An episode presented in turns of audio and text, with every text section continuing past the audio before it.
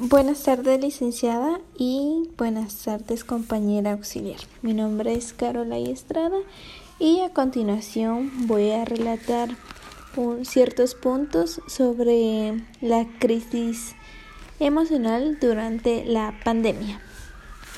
Sabemos de que la pandemia del COVID-19 nos ha dado un golpe fuerte en nuestras vidas. Eh, nos enfrentamos día a día a situaciones que no pueden ser, que nos pueden causar estrés, nos pueden provocar emociones fuertes, pero hay ciertos consejos para que logremos mantenerlos estables, para que logremos tener una estabilidad tanto emocional como tener un, un estrés muy controlado. Y a continuación voy a dar unos consejos o voy a dar unos tips en base a lo que es la crisis emocional.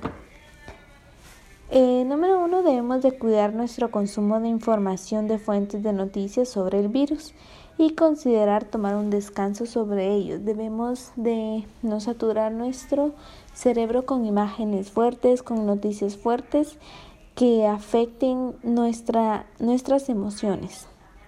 Número dos, debemos de mantener siempre un contacto social con nuestros con amigos que nos brinden apoyo, con familiares o con otras personas de confianza, ya que no se puede tener un contacto físico en estos momentos por el COVID-19, pero podemos hacerlo a través de cartas, a través de una llamada, que estoy más que segura que nos alegraría, nos pondría, nos mantendría una emoción muy feliz en estos momentos.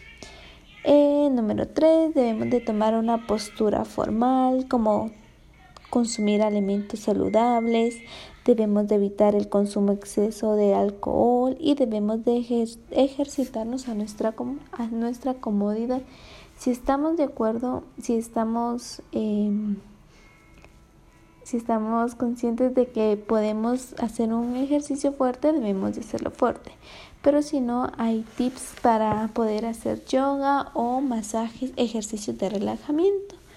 Y eh, como último consejo, si nuestra crisis eh, llega a aumentar demasiado, lo que nos tocaría hacer sería buscar ya ayuda profesional que nos ayuden a cómo mejorar ese estrés o esas situaciones tan fuertes que nos están afectando. Eso fue todo. Eh, gracias licenciada y gracias compañera auxiliar.